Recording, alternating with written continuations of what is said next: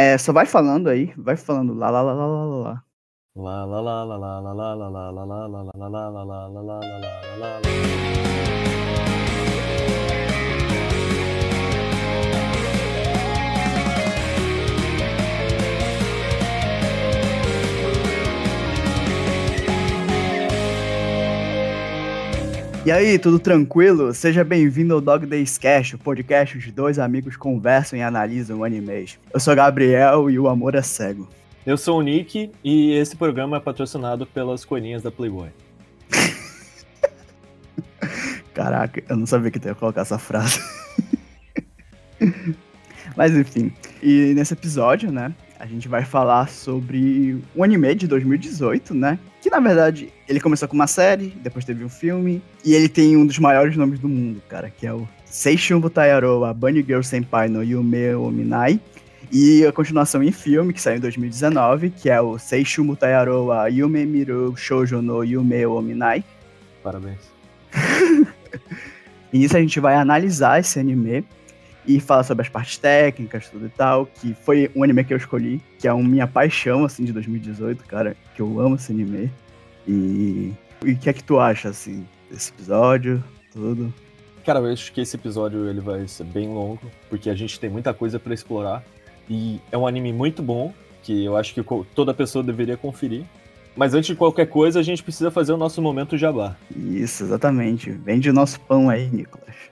Então você pode encontrar o Dog Days Cast em dogdayscast.home.blog barra categoria barra podcast, se você quis- quiser ser mais específico.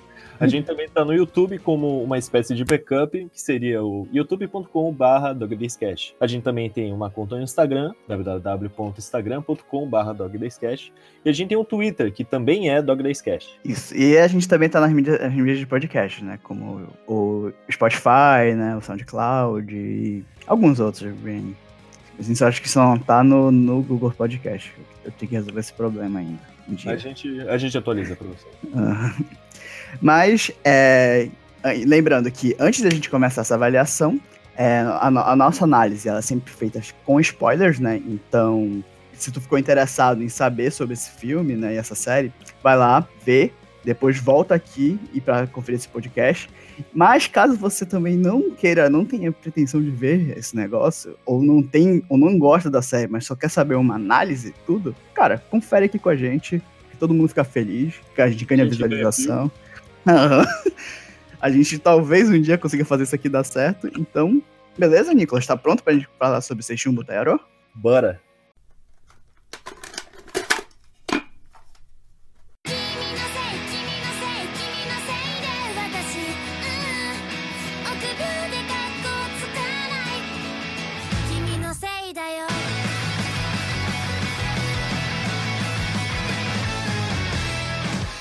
Eu queria saber, antes da gente começar com- a falar sobre Seishun Butayaro de verdade, eu gostaria de saber o que, qual foi a tua primeira impressão desse do primeiro episódio, quando tu viu?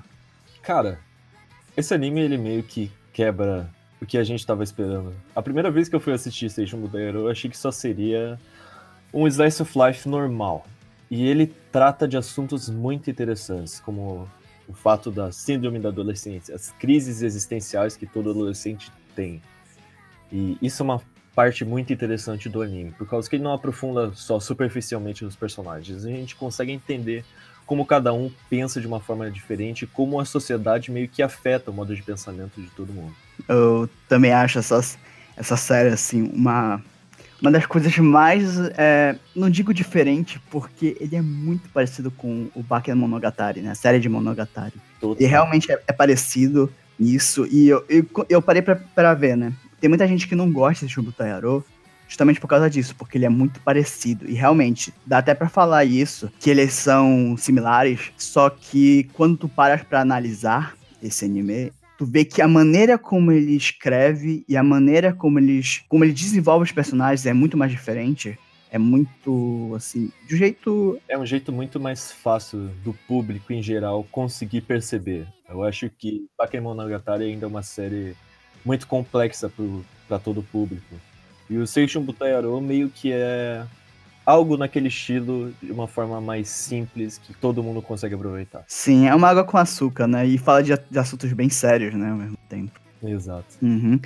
E, antes disso, tu tinha comentado de síndrome da adolescência, né, cara? O que é síndrome da adolescência, Nicolas?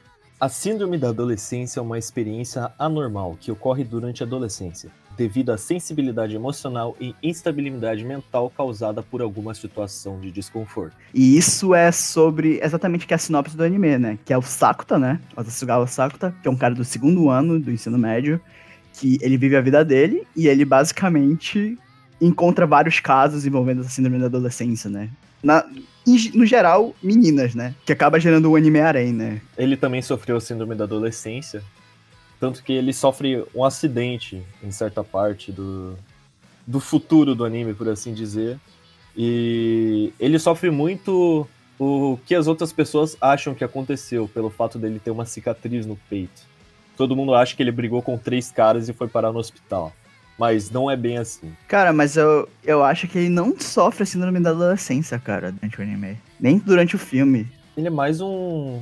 Ele, ele é meio que um acompanhante durante a jornada de cada um. É, né? Ele é, ele é o personagem, ele é o protagonista, mas ao mesmo tempo ele vai. Ele funciona quase como um coadjuvante, porque o principal mesmo são as meninas, né? ele não é um ele não é um protagonista normal. Isso é uma coisa que é bem interessante. Ele tem o, o próprio jeito dele. Ele tem um, um estilo meio específico de ser um cara. Como é que a gente pode dizer, Gabriel? Cara, ele é um. Ele é um cara sarcástico e muito. É muito sincero, né? Ele não tem aquela. aquela maneira de se comportar socialmente, de. De falar coisas é, elegantes e coisas que eu diria que não vão ofender as pessoas, né? Ele não vive pra agradar os outros, né? Ele, ele vive só pra agradar a si mesmo. E isso é uma coisa muito legal desse personagem. Sim, é um personagem muito original, né, por causa disso. Eu revendo, né, eu percebi porque muita gente não gosta desse anime. Porque ele é facilmente irritável para alguns certos tipos de pessoas. Porque eu acho que se tu identifica muito com a personalidade dele, tu vai gostar muito do personagem. Mas se tu não se identificas nada, tu vai acabar achando assim um pouco ele chato mesmo, assim, Sim. entediante. Pode acontecer em alguns casos. E a maneira como ele se expressa, né, é muito como o Kamoshida Hajime, né, escreve, né, porque ele é o mesmo autor de Sakuração na Pet Nakanojo, e durante o Sakuração na Pet Nakanojo, o que é que tu reparou que ele tem muitos momentos onde ele usa sarcasmo, só que tá aqui nessa série tá muito mais é, em alta, eu diria assim. Sim, tá muito melhor desenvolvido do que lá. É que lá o, o tema principal não, é, não seria o, o sarcasmo em si. Lá é um negócio muito mais dramático. Aqui a gente tem um drama, mas o tema principal mais é um mistério e até uma comédia. Muito mais forte do que em Sakura Soul, eu acho. É, é porque o, Sa- o Sakura Soul ele é mais leve, né, e ele é mais, assim, puxado pra uma comédia mais escrachada, não e sei. mais pra uma comédia romântica. Sim, e já é nessa já nessa série, né, do Sakura do, do Seishu Butayaro, eu acho que ele eu percebi um- uns- alguns problemas, por isso que eu falei que o amor é cego, cara, porque quando você vê revê os negócios, você começa a perceber alguns problemas. O Kamoshida Hajime tem um, um tem um humor que eu gosto muito. Só que eu reparei um negócio, ele repete muito esse humor durante a história. Repete. Eu também percebi isso. Ele repete demais, ele não tem a mesma delicadeza e a mesma sensibilidade que, por exemplo, o Neil Gaiman tem. Eu sei que o que eu tô fazendo é uma coisa completamente absurda, porque comparar o Neil Gaiman com o Kamoshida Hajime é foda, né? Mas, mas o Neil Gaiman ele é mais sutil. No, no- no- é, lembra muito, lembra um pouco, só que é muito mais assim, ele sabe variar o humor, entendeu? Eu acho, eu acho que o Kamoshida, ele tem o feeling de Friends. A partir de certo momento da obra dele, as piadas se tornam dos personagens. E isso é uma coisa que se torna um pouco maçante às vezes, por causa que a gente sempre sabe que pelo fato do personagem estar naquela situação, ele vai agir de tal forma, então se torna previsível, o que não é muito bom pra comédia, porque o legal da comédia é você ser surpreendido com a risada, não você já tá esperando a risada. Verdade, concordo contigo. É, é um pouco triste, porque eu- apesar de tudo isso, eu ainda amo isso da- esse anime. E assim, a produção do que a Cloverworks colocou nesse, nesse projeto. O que é que tu achas, assim, da produção que a Cloverworks trouxe? da arte da trilha sonora, cara, eu acho a arte ok. Não é nada absurdo. É uma arte bem enjoy, mas a trilha sonora, analisando ao todo, eu gosto dela, mas ela não me é muito memorável. Cara, eu já discordo completamente de ti. Porque eu acho essa trilha sonora uma das melhores que eu já ouvi. Pra ser bem sincero. Não uma das melhores que eu já ouvi, mas é uma das minhas favoritas. Porque é uma trilha que ela combina muito, mas muito mesmo com o gênero do anime, que é o Slice of Life puro e assim, calmo e tranquilo. O que essa série assim combina, porque fala sobre questões de saúde mental e o fato do, do Sakuta ser um personagem que não é muito que nem um shonen padrão, um protagonista de um shonen padrão. Então, assim, a trilha sonora combina muito com a personalidade dos personagens, o tipo de história, o ritmo. Cara, eu adoro essa trilha sonora e eu acho que ela encaixa, assim, em todos os momentos do anime. Talvez eu só não tenha pegado esse feeling por causa que eu já assisti muito Slice of Life, então eu sempre acho que alguns tons sempre são parecidos na maioria deles. Mas já que tu tá falando tanto da trilha sonora, eu vou dar uma segunda chance e vou escutar ela separadamente do anime em si para ter um aprofundamento melhor na. É, é que eu sou um pouco culpado, né, pra falar, porque eu adoro essa trilha sonora pra, pra ouvir, pra relaxar, né. É, é simplesmente maravilhoso isso daí. Mas tu também tinha comentado da, da arte, né? Cara, pra ser bem sincero, tem, tem algumas coisas pra comentar também. Porque, por exemplo, a direção. Eu gosto muito do. Do, assim, como é um slice of life, né? Eu já tinha comentado que a trilha sonora é discreta, propositalmente, né? Sim. É, a direção de arte também, eu gosto de como é feito o character design dos personagens, porque, assim, ele é uma obra. Ele tenta ser realista, né? Que ele coloca questão de ficção científica, mas ele coloca coisas que são reais, né? Física Sim. quântica, essas coisas. E como ele é um slice of life, ele é calmo. Eu gosto que a saturação de cores não é tão alarmante assim, não é tão expansiva Uhum. combina, né, com isso. E eu gosto muito como o design de personagem, ele combina com o estilo calmo do anime, porque todos os personagens têm uma aparência muito real, os, as cores de cabelo são todas, é, não tem aquelas cores verdes, azuis, super, que não existe, né? Pessoas não, não, tem- é, não parece que tá usando uma peruca. E eu gosto que o design de personagem de cada personagem feminina diz muito sobre o que ela é, o personagem é, né? e sobre faz coisas sobre o que acontece durante a história, né, que remete a elas. Eu gosto por causa disso, porque ele combina, que eu acho, com a intenção da história, entendeu? Menos o Sakuta, que eu acho que tem um character design, assim, realmente simplório. É bem padrão, né? Isso é uma coisa muito interessante de todo Slice of Life, porque como é um pedacinho de vida, personagens eles sempre estão trocando de roupa, então dá um tom de realista muito gostoso, assim. Eu percebo esses detalhes, eu gosto bastante disso no gênero. E uma coisa que eu também queria falar sobre o Sakuta em si, e até sobre a Mai, é que eles quebram um pouco a maioria dos animes Slice of Life, por causa que é um relacionamento que progride bem rápido em comparação com os outros. Sim, sim. Cara, o romance desse anime, ele é, ele é simplesmente, assim, incrível, cara. Ele é muito legal. É, assim, fazia muito tempo. Não, não fazia tanto tempo assim, né? Porque eu vejo muitos, mas. É um dos romances que eu mais gosto de assistir, sabe? Porque, realmente, como tu tinha comentado, ele é super realista, o romance. Porque, Ele evolui bem durante toda a obra. sim, sim. Tipo, eu, eu gosto muito de que, cara, é, relacionamentos. É, assim, o relacionamento é também uma parte de complemento, de compreensão, né? Entre os dois lados.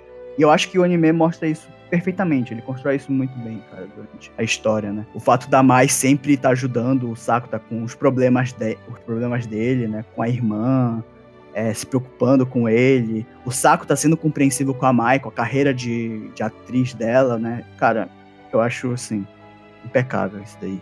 Quem foi o desgraçado que tirou a porra da Mai de Best Girl do Anime Awards? Porra, é perfeita, cara. Sim, sim. Cara, a personagem é assim. Ela é wife, né? Super wife, né? Total. E ela é totalmente meio sádica, né? Uhum. Pisando esse. E o Saco tá um masoquista, né, também. Cara, né? essa é a melhor parte do Saco. Toda hora ele tá pensando, ah, ela vai pisar, ela tá muito irritada, ela vai pisar muito em mim hoje.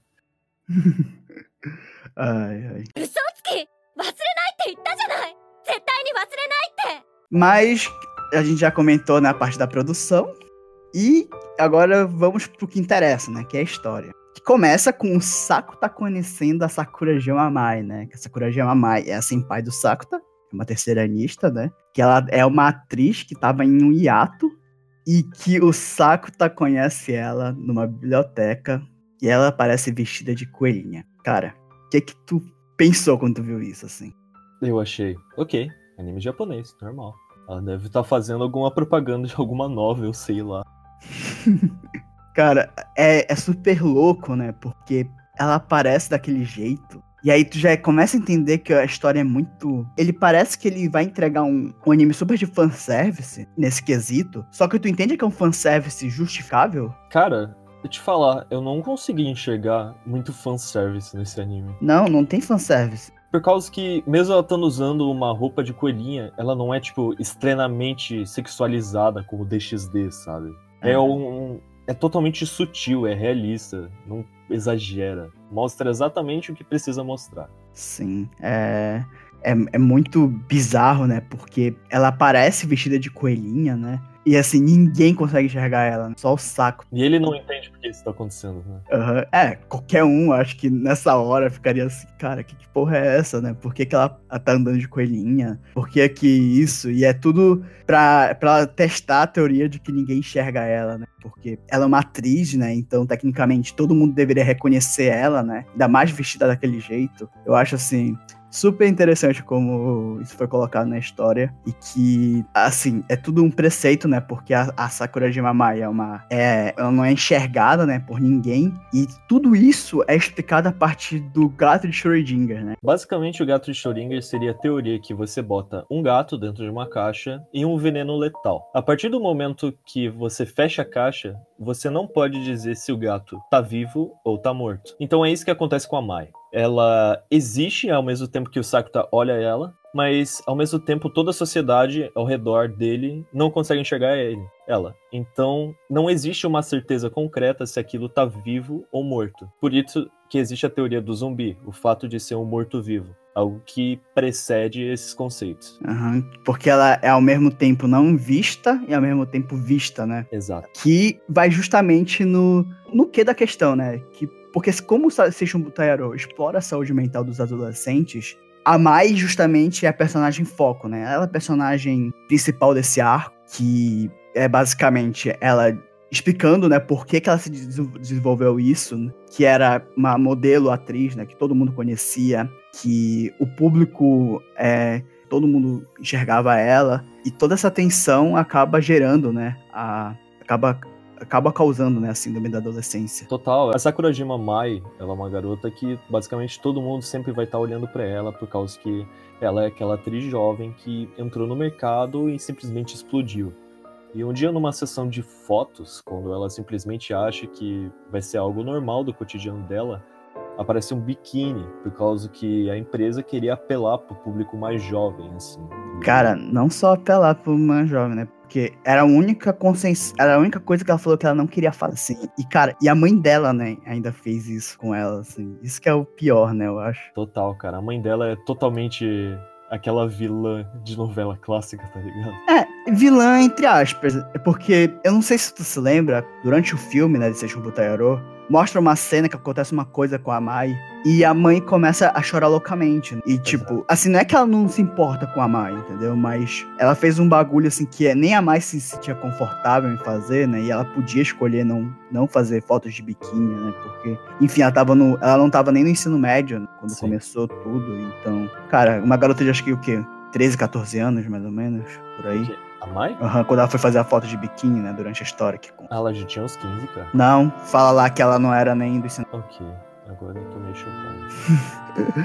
Pois é, né? E aí, enfim, né? E a- depois que o, o Sakuta acaba conhecendo a Mai, né? Eles acabam se interagindo, né? Porque ele se atrai, né, pela Mai e eles começam a criar uma amizade que aos poucos tá envolvendo um romance, já tinha comentado, e que, cara, já nesse momento já começa a perceber, assim, que os dois estão caidinhos um pro outro, né, assim. Total. É muito legal acompanhar o Sakuta sempre ajudando a Mai pelo fato de ninguém conseguir enxergar ela. E tem certos momentos que ele fica muito puto pelo fato de ninguém enxergar ela. Sim, cara, durante o- a cena que eles combinam, né, de ter um encontro, né, Com a mãe dela. Pra ele encontrar com a mãe. cara, aquela cena é, é muito boa, né? Porque, mano, é um choque, né? Que nem a própria mãe reconhece a filha. Porque como a Mai queria tanto ficar escondida, né? Queria tanto que as pessoas parassem de enxergar ela depois de que aconteceu aquela foto de biquíni, né? Aí acabou espalhando isso pra todo mundo, né? Nem a própria mãe conseguia se lembrar dela. Cara, aquela cena foi chocante que eu achei. E só tem algo em específico durante todas as crises do anime e do filme que não é explicado. Que seria por que só o Sakuta consegue interagir com a crise da, adolescência. Isso é uma teoria que eu tenho de que o Sakuta, eu fico me perguntando se as síndromes da adolescência se causam, essa síndrome da adolescência dele, entendeu? Causar isso tudo às outras pessoas. Será? E porque depois que tem a síndrome da adolescência, a vida dele começa a surgir vários problemas. Mas ele era, uma, ele era uma pessoa super sozinha, a família dele estava desestruturada, é, ele não tinha muitos amigos, ele era. Ele, ninguém. Todo mundo do colégio é, não gostava dele, né? Eu fico imaginando se foi assim, aquela situação que fez o Saco acabar, acabar é, desenvolvendo uma síndrome, uma síndrome da adolescência que causou isso em todo mundo. Entendeu? Então ele seria o paciente zero, basicamente. É, isso, exatamente. Ele seria, tipo, o primeiro cara que teve com o vírus. Eu fico imaginando se é isso, né? É por causa que ela não é explicada, não. Eu não sei se ela é explicada em algum momento na Light Novel. Uhum. É, verdade, né? Teve esse problema da Light Novel, que infelizmente eu também não li, e eu não sei como é que foi a adaptação, né? Porque eu acho que teve alguns problemas que tem muito diálogo expositivo, que eu não sei que é por, se é porque é adaptado de um livro, entendeu? Sim, total. Mas é uma história assim tão gostosa de acompanhar que eu acho que a gente vai dar uma olhada com certeza quando a nova ser publicada aqui no Brasil. É, é não, não sei, né? Assim, eu acho que tem alguns problemas de roteiros. Mas, enfim, né? Voltando pro, pra história da Mai, né? É, depois que ela tem um encontro com Sakta, né? Que, ela, que todo mundo que ela descobre que nem a própria mãe consegue enxergar ela. Aí elas, elas fazem a viagem, né? Aí que a Mai se apaixona pelo Sakta, eu acho, né? Sim, causa que ele faz tudo por ela, né? Eu acho que o momento que ela realmente se apaixona por ele é quando ela começa a perceber que ele não estava dormindo. Porque ele não queria não conseguia enxergar ela. Sim, sim. Aquele momento é, cara, é muito bacana, né? Porque o, o, o que o Sakuta faz pelos outros, né?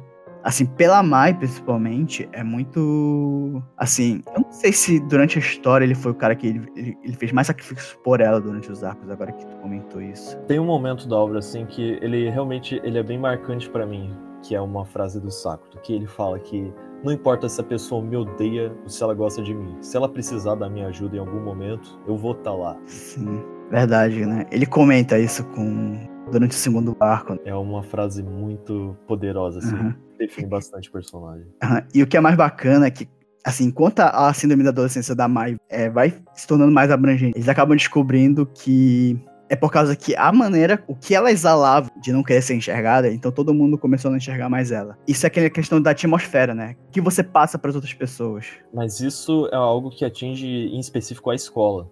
A escola deles. Sim, é, mas é porque ele explica, né? Que a, a escola é onde começou tudo isso, e aí foi expandido para todos os lugares.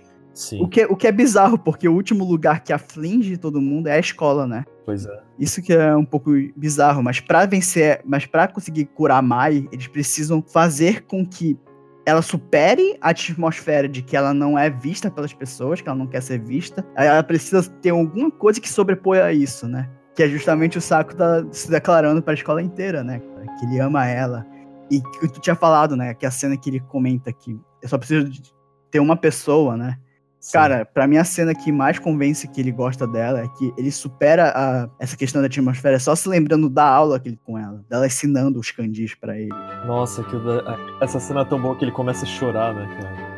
Ele começa a lacrimejar e vai tocando a. Adoro. Nesse momento, realmente, a trilha sonora mandou muito bem, cara. E que tu repara que ela vai ficando cada vez mais tensa, porque vai... Enfim, é é que essa seria a quebra do gato de Schrödinger, porque a partir do momento que ele não enxergava mais ela, ela não existia mais no mundo. E no momento que ele, que ele consegue vencer, né, a visão que todo mundo tinha dela, que ele se declara, né, no colégio inteiro, e essa memória acaba superando o fato da Mai não existir, né, porque se ele ama alguma coisa, a Mai tem que existir, entendeu? Foi como a Futaba bem que, bem que tinha dito. É, o amor dele tinha que superar a atmosfera, né? Aham. Uhum. Isso. E aí, enfim, né, eles ele, eles conseguem fazer com que a Mai volte nessa enxergada e ela supera, né, a síndrome da adolescência dela, cara. E que é engraçado. é, tu- não sei se tu se lembra. Tu se lembra o que a Futaba fala no final, durante esse arco? Hum, Não me recordo. Que ela fala assim. É, que. Que o mundo é muito louco, né? E que, tal, e que é muito bizarro, que às vezes só precisa de um amor idiota pra fazer com que tudo se resolva, né? Assim, é muito engra- Isso é tipo final de Interstellar, tá ligado? E depois disso, ele- o, o Sakuta e a Mai basicamente começam a namorar, né? Na verdade, eles não começam meio que a namorar. Isso é uma coisa que é pro próximo arco que a gente tem que explicar. 私なんか迷惑でしょこんな気持ち友達は持ってないもん友達にはない感情だもん O arco da Koga Tomoe, né, cara? Que ela é o, é o arco dos dias que se repetem, né? E o demônio de Laplace. que é, ele é justamente aquela ideia do determinismo, né? Que pra quem não sabe, o demônio de Laplace, ele seria uma criatura fictícia, né? Criada pelo Laplace, né? Que ele comenta que o mundo ele é cheio de possibilidades. Só que se você calcula cada possibilidade, você consegue prever o futuro, né? Sim, ela cria o loop, o loop temporal. Sim, exatamente. Que ela prevê o futuro, né? E a partir desse momento foi o momento que eu falei assim, caralho, esse anime, ele tava colocando, assim, temas tão interessantes, sabe? Tipo, de Sim. física quântica, é, entrelaçamento quântico, demônio de Laplace, depois mais tarde fala sobre física moderna. Cara, eu acho isso muito da hora, cara. E esse, a Koga e o Sakuta, eles têm um dos melhores momentos, que é a igualdade de sexo. Que é quando a criancinha tá lá perdida no parquinho, o Sakuta vai lá ajudar, daí a Koga simplesmente ataca ele achando que ele é um pedófilo, daí ele fala, não, eu tô tentando ajudar ela a achar a mãe. Daí a, a, menininha fala, é, é verdade, daí, ah, a, a, a tua mãe simplesmente, ah, tudo bem então, então chuta, chuta minha bunda, pá. Daí ele vai lá, chuta a bunda dela. Nisso tá passando policial na rua e eles têm que ir pra delegacia, cara. E esse foi o momento do entrelaçamento quântico, né? Por isso que ele não é afetado durante o Laplace. Sim, ele consegue perceber, né, que os dias estão se repetindo também.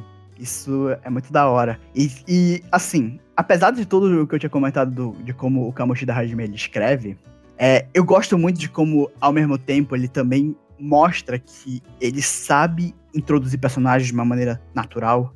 Sim. Porque, assim, quando tá tendo o arco da Mai, todo o drama dela lá, e que acontece esse acidente lá no parquinho, e realmente é uma coisa que poderia ter acontecido, né? Ele tá andando e ele encontra uma, um- uma pessoa chorando lá, Sim. e aí eles se encontram, né? E isso já introduz ela que ela já vai ser o próximo personagem a ser explorado, né? Isso que eu acho bacana, assim. Depois, quando ele tá perguntando pras pessoas é, se elas conheciam a Sakurajima Mai, ele pergunta pra ela. Muito interessante, por causa que depois as amigas dela perguntam quem é esse cara, né? E isso faz total sentido depois com o que vai acontecer. O Kamoshida Hajime, ele vai escrevendo de uma maneira que não parece que é tudo jogado, assim. Né? Sempre tem uns, algumas dicas, né, do que vai acontecer no futuro.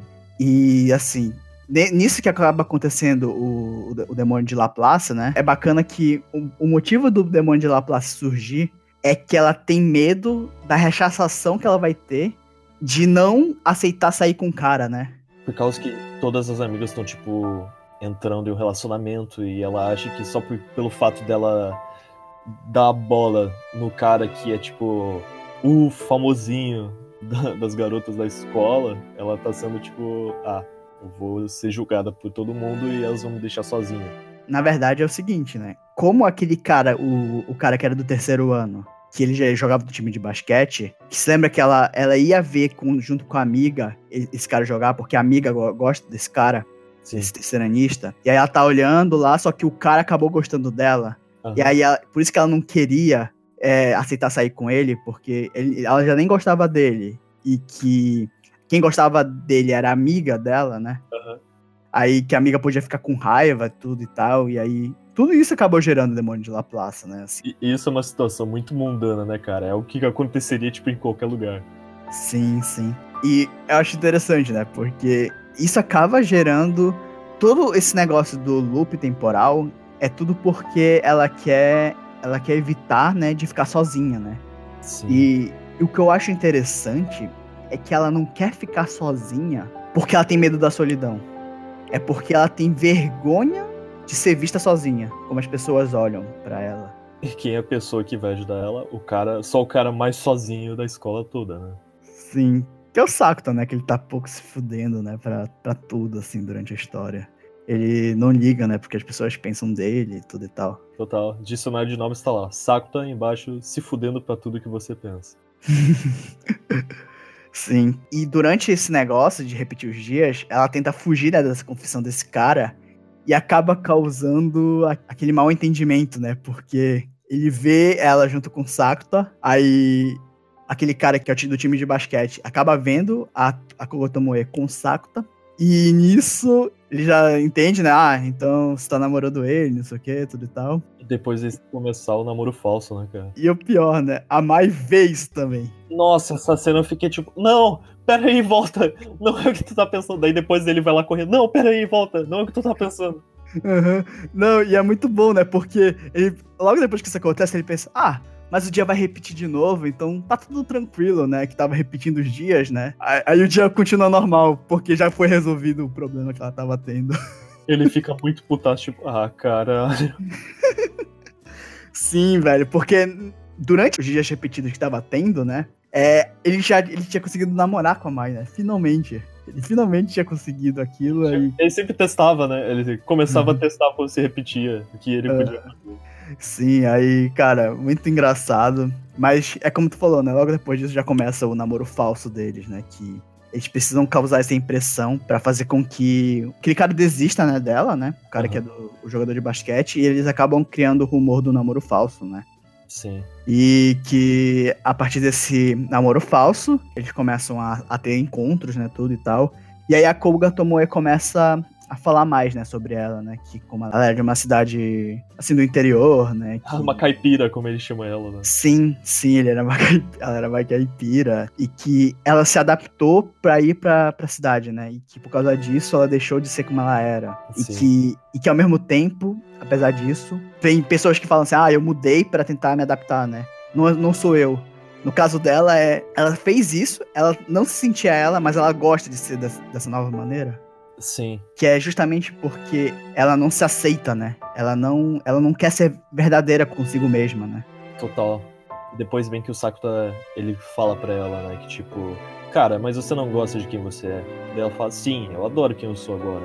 Então, se você gosta que você é dessa maneira, desse jeito, é... por que você tá com medo de se assumir assim? Sim. E, e tem toda aquela também aquela questão da pressão que ela tem de ficar toda hora mexendo no celular, né? Com as amigas. Não, isso é um, é um, é um momento muito triste, cara, porque ela sempre tá, tem que estar atualizada para as outras pessoas. Ela, tipo, não tem tempo para fazer o que ela quer. Porque ela sempre tem que correr atrás daquilo que as outras pessoas sempre estão acompanhando. Isso é bem triste. É aquele negócio, né? De você se sentir. Porque ela tem tanto medo de ficar sozinha, né? De ser mal vista, né? Por. Sei lá, por ser ela mesma, né? Que ela, ela quer que todo mundo goste dela, né? E essas coisas. O que, na real, acaba afetando, né? A saúde mental dela, né? E é justamente o, o drama dela, né? Depois disso, começa a rolar os problemas de verdade, que é a zona de conforto. Porque ela se torna totalmente confortável pelo Sakuta estar ali do lado dela e ela começa a se apaixonar pelo Sakuta. E isso começa a ferrar com o Sakuta, por causa que ele é o cara que não tá apaixonado do jeito que ela tá. E ele começa a perceber que é a, a Futaba. A Futaba é uma das melhores personagens, né, cara? Porque ela sempre que entende tudo. Ela fala pra ele, cara, só existe duas possibilidades. Ou você tá criando Laplace, ou ela tá mentindo. E depois ele começa a repetir os dias até ela conseguir finalmente quebrar, né, cara? Aham. É, é que na real, essa paixão que ela vai sentindo pelo Sakuta, eu acho que no começo era muito assim. Ela respeitava o Sakuta pelo fato de que. Ele era o senpai. É, ele é o senpai, né? E ele realmente falava coisas assim, cara, você tem que ser você mesmo, não sei o quê. E ele não julgava ela, né? Por quem ela é, né? Sim. E, e assim, mas eu acho que o que faz ela realmente se apaixonar é quando ele defende ela, né? O cara lá que é o jogador Que de é- basquete. Que é uma cena muito foda, né, cara? É muito bom, porque ele vai antes falar com a Futaba, né? Mas, Futaba, como é que você vence de um cara que ele é bem maior do que você e bem mais forte? Aí ela fala assim, se você fosse um primata, você perderia. Mas se você usar a cabeça, você consegue vencer. E ele vai todo sujo, né, lutar contra o cara lá. Ele vai pra cima do cara como se fosse dar um soco, ele chuta a canela. O cara cai no chão, depois ele chuta a cara do maluco e fala: Puta, foi mal aí, ontem eu pisei em bosta e não lavei o sapato. Eu adorei essa cena porque, cara, é muita sacanagem, né? O cara ficou falando que, que eles ficavam trepando toda hora, né? Esse jogador de basquete. Ele ficou espalhando o rumor, né? Que ela é. Que adolescente é um bicho muito escroto, né, cara? Quando nada acontece da forma que ele não quer, ele tem que inventar alguma coisa pra se sair como fodão. É, né? E isso acaba fazendo com que ela ficasse sozinha, né? Por um tempo, né? Ninguém. Todo mundo via ela como uma puta, né? Basicamente.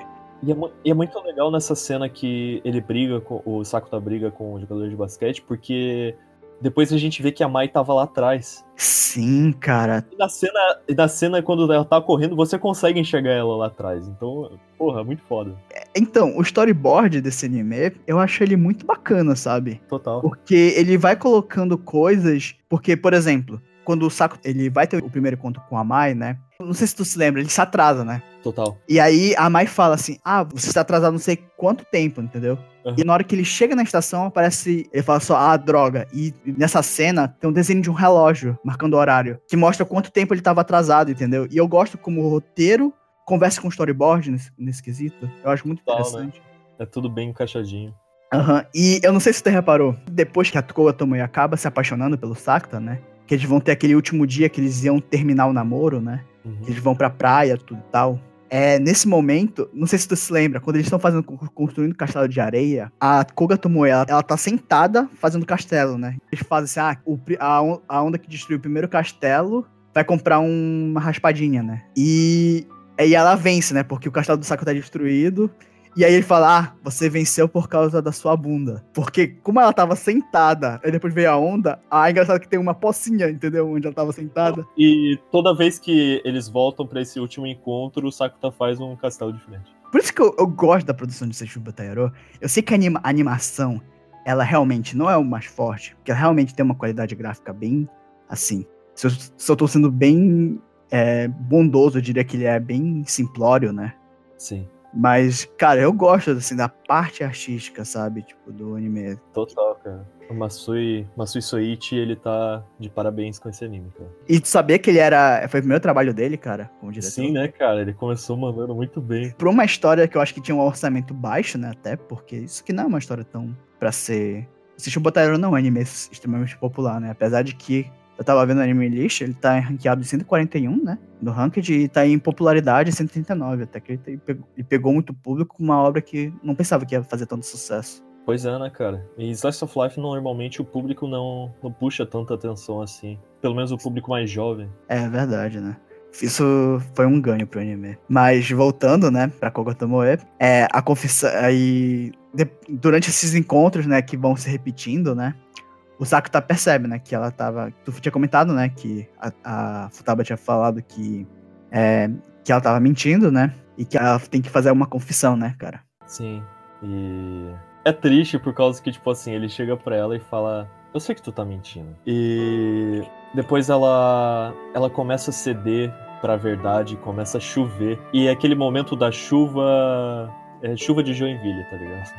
Por causa que ela tá lá falando a verdade, é, eu realmente tô apaixonada por você. Daí ela chora pra caramba. Daí o Sakura tá fala, ah, mas não é recíproco. Daí a chuva começa a cair sem parar. E depois que ela termina de se confessar e tá chorando pra caramba, a chuva vai diminuindo por causa que é aquele momento dramático que é proposital. Mas é, ela, ela se confessa, mas eu não diria nem que é uma confissão de amor, né? Eu diria que é uma confissão que ela tem que encarar a verdade, né? Porque ela, depois de tudo isso, os dias todos voltam, até o momento que eles, que eles se encontram, né? Lá no colégio, da confissão que o jogador de basquete faz É lá. a simulação, né? Ela tava simulando o futuro. Sim, ela, ela realmente conseguiu calcular o futuro inteiro, né? Pra saber o que iria acontecer. E que essa confissão dela era justamente a questão de ela admitir a verdade, né? De quem ela era. Que ela precisava é, confrontar a verdade e amadurecer, né? É que muito comenta legal o fato de, tipo assim, da- do fato dela amadurecer, né? Por causa que uma pessoa só vai realmente ter coragem de dar bolo em alguém quando a pessoa recebe o bolo. Então, isso é. Por isso que eu sempre falo, pessoal, pé na bunda constrói caráter. Enfim, né? Aí basicamente acaba o, o arco, né, dela, porque Não, não, o Saco tá finalmente consegue namorar com a Mai. Cara, é- essa cena é muito boa, né? Porque quando ele, quando ele finalmente volta todos aqueles dias, ele consegue um namoro, e aí ele faz a pergunta, né? O quanto você gosta de mim, né? Que ele. Aí a mãe, ah, você quer saber? Aí ela, fala- aí ela olha pra janela, né? fala, ah, o que que tem ali? Ela va- aí ele vira e nessa hora ela dá um beijinho nele, né? Total, foi o primeiro beijo dele, né? Aham, e ele, "Ah, pode fazer de novo? Não, ele não fala, ele fala, porra, eu queria na boca. Ai, ai, muito bom, muito bom. あんな羨ましい写真を見せられたらそう思うしかない私の居場所なんてもうどこにもない Vem o arco da Futabario, né? Mas antes da gente comentar isso, tem uma coisa que eu preciso, eu preciso perguntar. Por que diabos eles deram dois episódios pra ela e deram três pra, pra Tomoe? Cara, eu não sei. Por causa que eu não acompanhei a Light Novel, então eu não sei se o arco da Futaba na novel é tão curto assim, mas ele é muito mais interessante. Provavelmente teve esse quesito de urgência pelo fato de que tudo tinha que ser resolvido durante a época do festival, né? Mas assim, você poderia muito bem ter dado dois episódios pra Koga Tomoe, porque ela tem um drama menos pesado de todos os, personagens, todos os personagens. Ela tem até menos relevância, porque depois ela é um pouco esquecida durante a história. Ela, tem- ela só vai ganhar importância lá no arco da, da Shoko, né? Pois é. Mas, sei lá, eu gosto, eu gosto do arco da, da, da Tomoe, então eu não posso. Eu gosto, mas entende que eu, eu preferia, eu acho que tem mais construção da, da Ryu, da Futaba, porque ela aparece mais durante a história, ela tem mais relevância durante a história inteira, assim. É um tema muito mais importante, né, cara? Sim. Logo de- depois que vem o arco da, da Tomoe, né? É o arco da, da Ryu. E acontece o negócio do Doppelganger, né, cara? Que cria duas futabas, né? Que é meio que um. um- É como se tivesse criado duas personalidades diferentes, só que ela é a mesma pessoa ainda. É, na verdade, tipo assim, é aquele negócio da pessoa que vive no Instagram. É aquela pessoa que durante é, as redes sociais é alguém que sempre tá feliz, sempre tá sorrindo, sempre tá expondo o seu corpo, e na vida real é aquela pessoa tímida e totalmente reprimida, sabe? Eu interpreto um pouco diferente de ti. Ela comenta que depois que ela acaba se dividindo, né? Tem duas, duas futabas que aparecem. Aí, Sim. enquanto uma fica na casa dela e começa a usar rabo de cavalo, né? E usa menos aquele jaleco, a outra acaba indo pra um, pra um café e o Sakuta descobre isso. Aí, quando ele descobre, ela fica, ela fica morando na casa dele, né? Junto com ele e com a, e com a Mai, né? Uhum. E Com assim. a mãe não, com a Kaneda. Ele mora, ele- mas eles moram por um período juntos. O Sakuta, a Kaede, a Mai e a Futaba. Hum, Porque se lembra que o, a, a Mai comenta que, é, que quando o Sakuta vê que a, que a Ryo tava dormindo num café, porque ela não podia ficar na mesma casa porque tinha duas, duas Ryos, né? Ah, é super verdade. estranho. Aí ela comenta assim: tá bom, Sakuta, você quer que a, a Ryo fique na sua casa. O que, que eu diria se um garoto ficasse na minha casa junto comigo? Aí, depois que, enfim, que eles vão morar juntos, né, por um tempo, é, enquanto eles estão lá, ela comenta, né, que um, um dos motivos de que. ahn, o, o porquê que eu acho que não é a questão de ser tímida com se mostrar, é porque ela comenta que ela, tinha um, que ela teve um corpo muito desenvolvido e por causa disso, ela acabou chamando muita atenção das pessoas, né? E esse tipo de atenção ela não gostava. Mas como ela era muito sozinha, era só isso que ela tinha. Mas isso entra, isso entra no que eu tinha falado. Só que eu falei de forma diferente. É, mas assim, comentar a parte de que ela era sozinha Sim. e que assim, não foi por causa disso que ela que ela queria, foi porque como ela já tinha amizade com o Kunimi, que é o amigo do Sakuta, e o Sakuta, né? Eles fizeram com que ela perdesse a solidão. E como eles começaram a namorar, ela ficou com medo de voltar a ficar sozinha. E então, tipo, não foi porque ela, ela queria ganhar uma atenção, mas a- o pessoal de- do Instagram já é um pouco diferente. Quer like, mas ela, ela não, ela queria. É, na verdade é a mesma coisa, né? Ai, caralho. Enfim, é, é que como ela só tinha o corpo, né, bem desenvolvido, ela, ela pensou que como o Sakuta e o, e o Fukumimi começaram a namorar, ela ia perder, ela ia voltar a ficar sozinha, né, porque eles iam dar mais atenção pras namoradas. E por causa disso, ela tinha medo de voltar pra essa solidão e ela- a única coisa que ela tinha era isso, né, e por isso que ficava entre duas personalidades, uma que gosta de se mostrar e uma que ao mesmo tempo odeia isso, né. Sim. Antes que eu esqueça, eu preciso falar uh, um pouquinho do Kunimi, por causa que ele tem uma das melhores frases desse anime, que é quando o Sakuta vira pro Kunimi. Ei, Kunimi, você gosta de garotas vestidas de coelhinha? Não é bem assim. Então amo de paixão? Sim, eu amo. Mas realmente, nesse arco, eu achei estranho, né? Porque o Kunimi é um personagem, um dos personagens secundários mais estranhos. Ele não tem. Ele não aparece muito, mas ele é importante. Sim, cara. E ele é um cara muito enjoy, né, cara? Ele é muito gente boa. Sempre pra cima. E, mano, ele tem uma das melhores frases, cara, durante esse arco também. Não só por causa. Durante esse arco da Futaba, né? Que ele comenta, né, que. Ah, a Futaba tá com alguns problemas, né? Pode me mandar mensagem, nem que seja tarde, né? Que eu vou, que eu vou correndo ver vocês. Aí o Sakata comenta, ah, você vai voando? Aí, não, eu vou de bicicleta. E aí, quando desenvolve todo aquele rolo, né, de que pela Rio ficar postando fotos dela, dela querendo atenção, um cara acaba começando a querer stalkear ela, né? E nisso, o Sakuta protege ela, tudo e tal. E ela comenta, né, que o, do medo que ela tinha de voltar a ficar sozinha, por causa do Konimi e o Sakuta. E o Sakuta manda mensagem, né, pro Kunimi. Tarde pra caralho, né? Tipo, umas meia-noite. Aí como é que o Kunimi chega lá? De bicicleta, né, cara? Mais uma vez, ele, ele, ele constrói, né, dessa maneira, assim. Que não é nada jogado assim por acaso durante a história. Total. A gente tem que bater palmo pro storyboard desse anime, cara. Sem falar que até durante o, o arco da, da Kogotomoe já começa a desenvolver, né? A, a, que a Ryu gostava do, do Kunimi, né, também. Sim. Todo momento ela sempre. Aquele momento que ele entra. Ele entra dentro da sala e os dois estão conversando. Daí ela vai pra cima dele. Cara, o que, que tu tá fazendo? Eu não quero que tu seja caridoso comigo. Mas é porque o Sakuta pensa que eles estão conversando sobre alguma coisa de namoro, né? Total. Aí ele só faz assim, ah, desculpa incomodar. e ela corre com super vergonha se ele vai perceber, né, o Kunimi ou não. Daí no final, no final desse arco termina com ele soltando fogo de artifício, né? Aham. A Ariu descobre que é esse medo que ela tinha, né, de voltar a ficar sozinha. Ela percebe que é uma, é uma bobagem dela, né, isso daí tudo. Que o Sakuta e o Kunimi, eles continuariam sendo amigos dela, né, apesar de tudo. Exato. Não importa o fato do Kunimi ter uma namorada, sabe? Ele ainda tá do dela. Aí, essa Futaba, né? A Futaba de cabelo preso, né? Que ela. Eles soltam os fogos juntos, né? Aí já desenvolve. Aí já resolve o dela, né? Esse daí. Aí, só que ainda falta resolver a da Futaba que. Que tava na casa do Sakuta, né? Sim. Que ela. Quando ela viu a foto, né? Que eles, que eles bateram de- na praia, né? Ela ficou com medo de desaparecer, né? Sim, porque ela ficou com medo de não ter mais um lugar pra ela, né? Sim. É como se a outro lado dela tivesse sido aceito pelo Sakuta e pelo Kunimi, mas ela ainda não tinha sido aceita, né? Acho que foi isso. Sim. Totalmente isso. E, e que aí.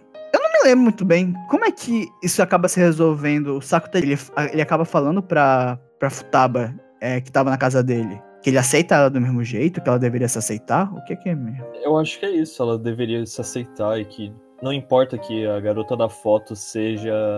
Não seja ela naquele momento, porque no final é ela de qualquer forma. Ah, agora que eu me lembrei.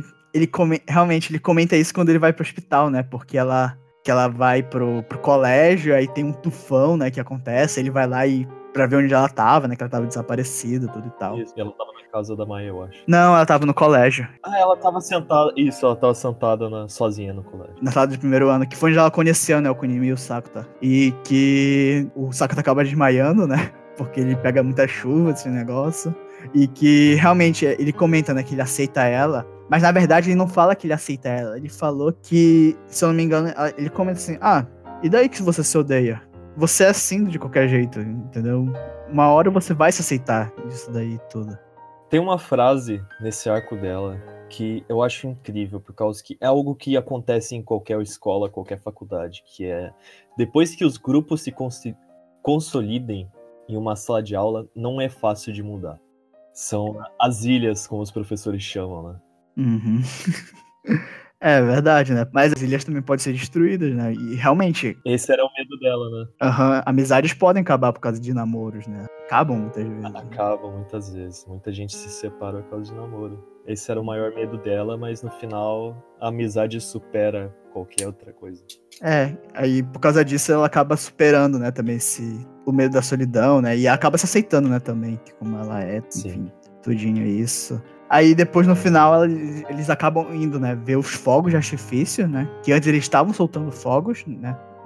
Mas depois eles vão lá ver os fogos, né? Que aí a Futaba fala pro, pro Kunimi que, que ela gosta dele, né?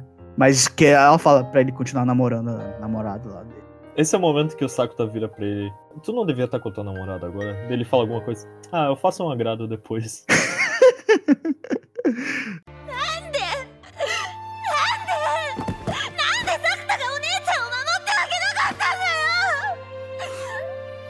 I wanna kiss you, love me, baby I wanna kiss you, love me, baby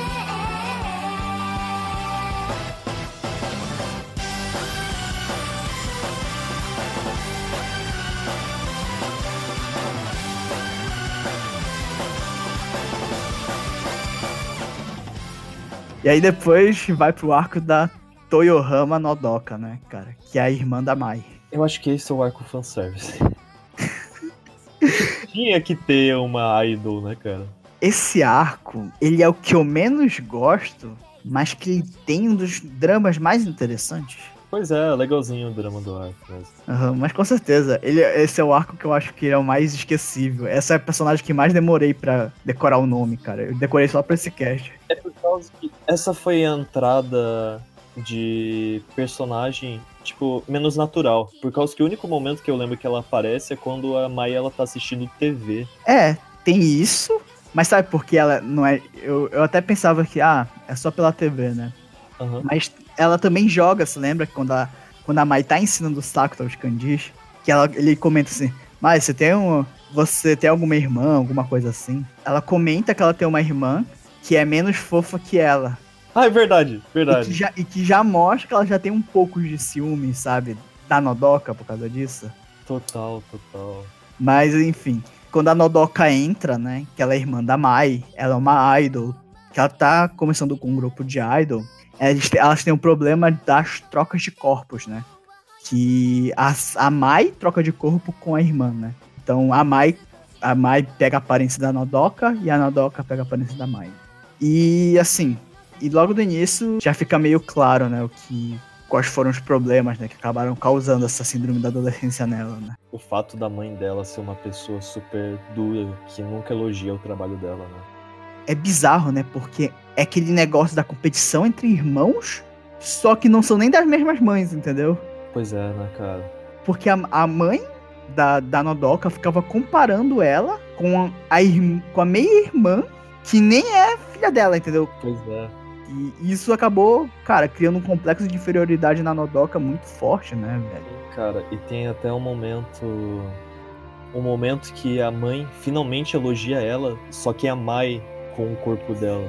E daí tem depois a cena da praia, que ela anda em direção ao mar querendo se matar com o corpo da Mai. Cara, aquilo é muito pesado. E é engraçado, porque quando eu vi a primeira vez, eu não tinha me tocado nisso, mas essa cena é super impactante. Eu, eu não tinha me tocado, cara. E ela tem ataque de pânico também, né? Quando ela tenta se passar pela Mai, né? Sim, De cara. que ela precisa fazer o, o, o comercial, só que como ela não é a Mai, né? Ela demora pra fazer, ela começa a achar que eu não vou conseguir tudo. Ela, ela que mostra que tem, assim, uns problemas mais sérios, eu diria, assim, né? Sim, ela é. É por causa tanto a pressão da mídia. É aquele negócio da Mai, é tanto a pressão da mídia em cima dela, a pressão da família em cima dela. É que a Mai consegue tirar aquilo de có, né? Sim, e também tem o fato dela ser uma pessoa que tá num grupo de idols, que tem essa competição até dentro do grupo de idols pra saber quem vai ser a garota principal pra cantar uma música, sabe? É, durante esse arco mostra, né, como é que funciona a Sweet Bullet, Sweet Bullet, né, que, que é a- o grupo de idols que ela participa, né. É engraçado porque também ele mostra que ele, assim, que a, a música nem é horrível, né, que elas cantam lá. Não, Achei é ruim. legal. É uma música padrão de idol. Aham. Só que é bizarro que, como elas começam a falar, tá ligado, de que idol não sua, aquele negócio meio estranho de idol, sabe. Ah, é um negócio meio doente dos japoneses mesmo. Caralho, mano, aquela cena pra mim foi meio assim, eu fiquei, caralho, que porra é essa? O que eu acho engraçado é que o Sakuta olha com uma cara assim, tipo, que ele acha super estranho, entendeu? Aquilo lá. E ainda antes disso, tinha. Eu não lembro qual arco era que tinha o complexo do fato da Mai não poder ter um namorado. É, durante o arco da Rio, quando a Mai tá lá na casa do namorado do, do Sakuta, né? Aí a, a agente dela liga pra ela, né, pra Ela, saber onde ela... não, isso daí é na introdução da irmã. É no final do arco da Rio. Não, Quando é a irmã- durante, é durante o arco da Rio, porque é quando... Não, a irmã dela. É quando a irmã dela se muda pra casa da Mai. Não, não, não. Porque an- an- é porque assim, descobrem que é, é porque batem uma foto durante o arco da irmã, da Nodoka com o Sakuta. E aí a mídia descobre. Só que antes, durante o arco da Rio, enquanto o Sakuta tá visitando a a Rio de cabelo preso, a Rio que bate as fotos, enquanto o Sakuta tá lá no colégio, a Mai ela tava lá prestando atenção na Rio, na Rio de cabelo solto, né? A Rio que tava no café. E por causa disso, ela, come- ela atende um telefonema que até a Kaede se assusta quando ela ouve o barulho do celular, que ela comenta que ela tá na casa do namorado dela. Aí a agente dela falou que ela não sabia que ela tinha um namorado e que isso não era bom, e que ela até quando o Sakuta chega do, do colégio, ela, ela comenta que eles precisam conversar a respeito disso, de que se eles Eu- vão aceitar tudo aquilo do namoro. Eu achei aqui, eu achei aqui. É, foi no episódio 10. Ah, deixa eu É no, ver. epi- é no final do episódio 10 que, apare- que aparece na mídia. Mas é no episódio. Peraí. No episódio 7 acontece a ligação da gente. E no episódio 8 a Mai e o Sakuta conversam. Se eles vão. Como eles vão se agir a respeito disso.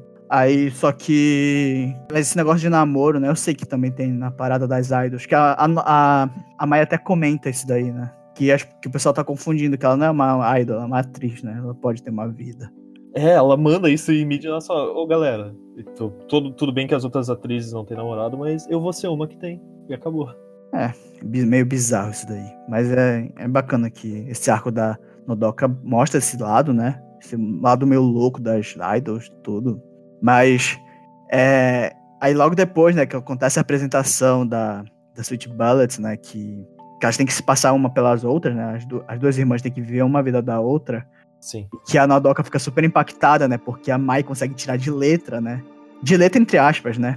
Porque mostra ela treinando, né? Sim, sim. mas que ela consegue fazer tudo assim o que ela não fez, né? Aí tem aquilo tudo, mas aí desco- ela descobre que e é engraçado, né? Porque antes elas já tinham dado uma briga, né? Antes Sim. também entre as irmãs, né? Elas falam que elas não se gostam muito porque por causa desse negócio, né? Do, de que uma fica se comparando com a outra, né? Tudo Total. isso. E daí, no final do arco, tudo se resolve por causa que a Mai sempre guardou as cartas que a Nodoka mandava pra ela. É, né? Que, que ela mandava quando ela era criancinha, né? Antes de saber que ela era meio. E que isso dava uma forcinha, né? Pra, ela, pra Mai continuar, né? A, a carreira de, de atriz. Mas sabe uma coisa que eu também queria comentar desse arco? É que eu achei engraçado. A Nadoka, né? É, esse grupo de, de dubladores, né? De dubladores do, do Seishun Butaero, eu acho bom. Eu Sim. gosto. A, Ma, a Mai é boa atuação que eu acho. A Tomoe, Ario, é, Kaede, Shoko, todas mandam bem. Só que a Nodoka tem. Ela não tem como se destacar. Total, porque ela tá no corpo da Sim, aí é a dubladora da Mai que ganha mais destaque nisso daí. Total. E até a canção final, porque, pra quem não sabe, todo, toda engine é uma das, das personagens do arco que canta, né? Eu acho, mesmo ela sendo uma idol, a música dela a mais fraca, assim, em questão de vocal.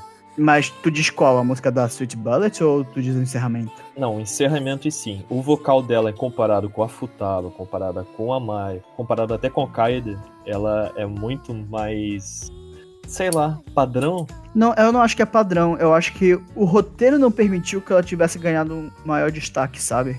Talvez, pode ter sido. Não foi tão marcante pra mim a, a voz dela. E a música de encerramento, ela é pra, é pra mim a música que eu mais gosto, né? Eu, eu, sei, eu sei a letra completa dessa música, pra ter noção. Eu cantava no final de cada episódio junto.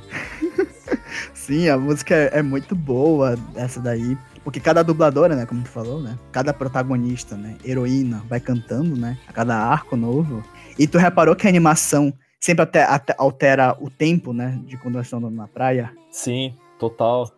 E aí eu tava pensando assim, cara, como é que eles decidiram é, quando é que é de noite, quando é de dia? É porque quando acontecem os momentos específicos na praia é mais importante é quando entra o tempo, entendeu? Sim. E também, às vezes, muda quem tá no final. Por exemplo, no arco da Nodoka, em vez de tá o Sakuta, tá o Amai. E eu não lembro, no, no arco da Futaba, tá o Kunimi ou o Sakuta? Tá o Kunimi e o Sakuta. Ah, tá os dois juntos, né? Aham, isso. Tá E aí tá, tá, tá, de tá meia-noite quando a, quando a Futaba tá lá. E aí quando, quando o Sakuta conversa com, com a, a Nodoka, né? Lá no- na praia, a respeito de se ela odeia a irmã, É justamente quando a Nodoka se encontra com a Mai na praia, lá no encerramento. Isso é uma coisa que é muito legal, né? Porque a praia ele é um cenário muito importante em todos os arcos. Né? Sim. Aliás, Seishimo Hero é um dos animes que mais tem episódio de praia, cara. Total, né, cara? tipo, isso é muito bizarro, né? Mas isso tudo depois é explicado, né? Por que, que é na praia tudo e tal. Sim. Até porque foi o lugar que ele encontrou o primeiro amor dele, né? É, a Shoko, né? Então. A Shoko a gente ainda vai comentar mais, né? Ainda lá pra frente. E agora a gente vai entrar no arco da Kaida.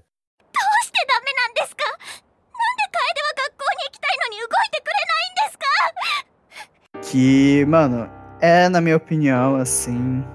O melhor arco, cara. É o melhor arco da série, cara. É difícil de falar desse arco, por causa que ele é muito doloroso. Sim, ele é o. Eu acho que ele tem a carga dramática, assim, mais. Assim, é porque os dramas da, da Nodoka eu acho super impactante, né? Porque suicídio, né? Ataque de pânico, eu acho que eles são mais alarmantes, eu diria. Mas o mais triste é o da Kae, né? É o momento. Ela sofre bullying, né? Ela sofre bullying virtual. Isso é uma. Nossa, que escolha fantástica de ideia. Porque o fato dela ser impactada virtualmente também reflete no corpo dela com cortes. Cara, isso foi uma ideia visual tão genial. É, é super. É super pesado, né? Porque essa história do bullying. E assim, já ela ter virado uma hikikomori, né? Por causa disso. Ela. É porque o que acontece? É, ela sofre esse bullying virtual. Eu não sei, o- eu não lembro por que ela sofre esse bullying virtual.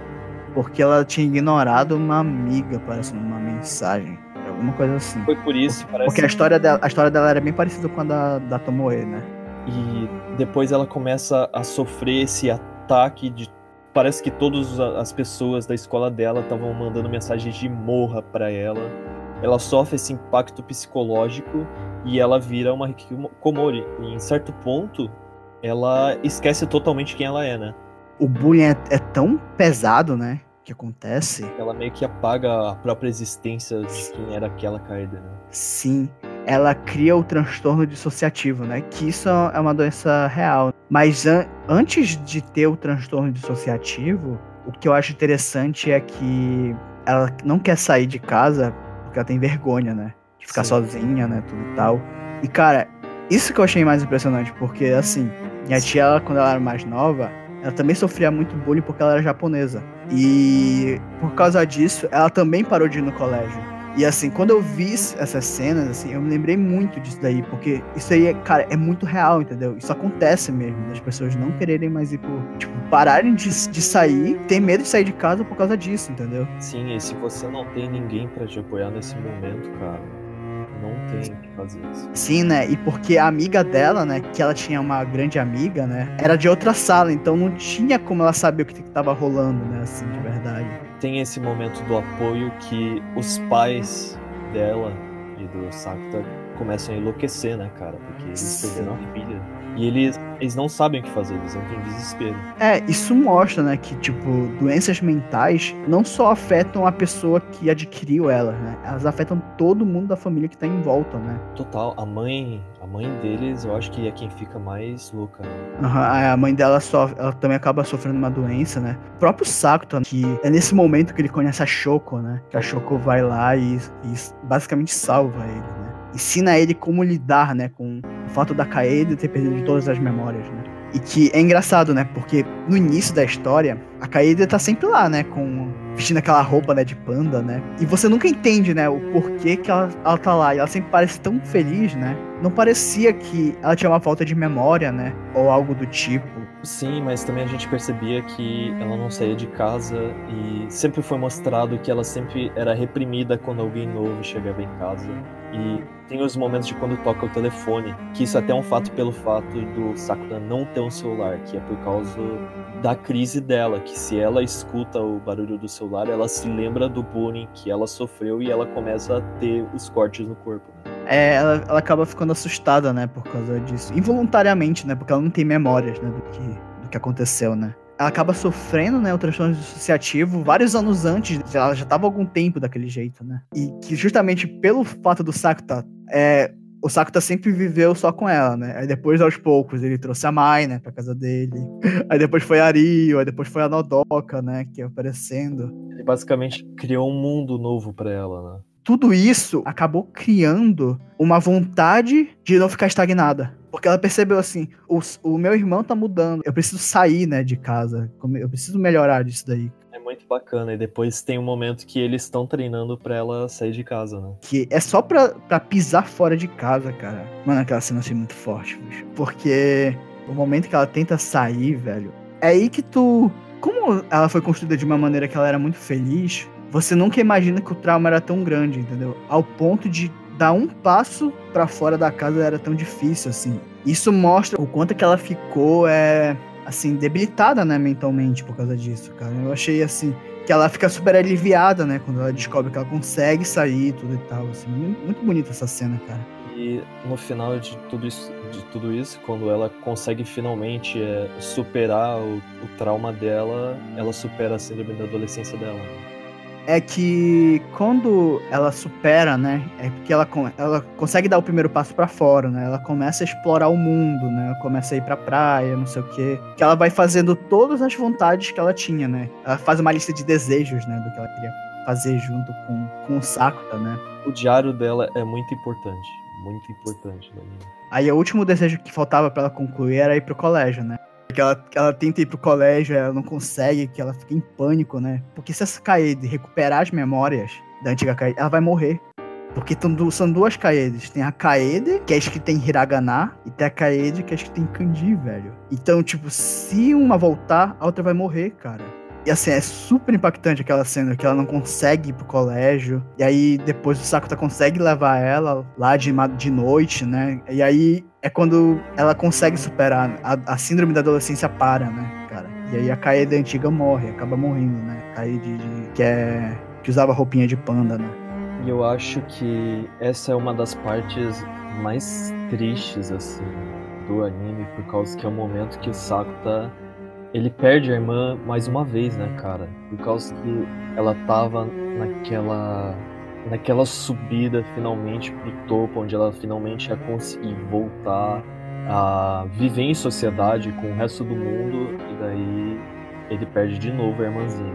E sabe o que é assim mais bacana? Porque o, o Sakuta come, ele nunca tinha mostrado nenhum momento de fraqueza, né? Esse durante é a história. Essa é a primeira, é o primeiro momento que ele quebra, né, cara? Porque ele sempre tava muito falando assim pra ela ir com, com calma, né? Pra ela não, não se exceder muito. E que eu acho que ele falava não só pra ela, né? Mas pra ele também, entendeu? Ele não tava preparado ainda pra perder ela, assim. E, cara, quando a gente vê ele destruído daquele jeito, não tem como não chorar. Né? Tu, eu sei que você é um coração de pedra, mas eu não consigo, cara.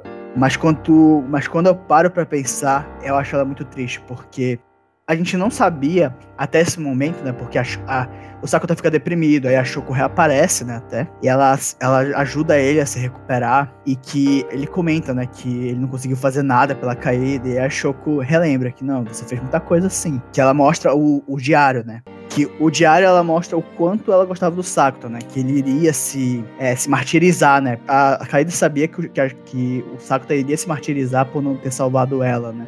E o pior de tudo é que é, a, é ela a versão com o pijaminha, né, cara, que lê o diário. A de pijaminha que some, né? Então, ela que tinha escrito aquele negócio todo. O que é bacana é porque o motivo do porquê ela gostava tanto do Sakuta, né? Era porque o Sakuta era o único que via ela como uma pessoa que não precisava desaparecer.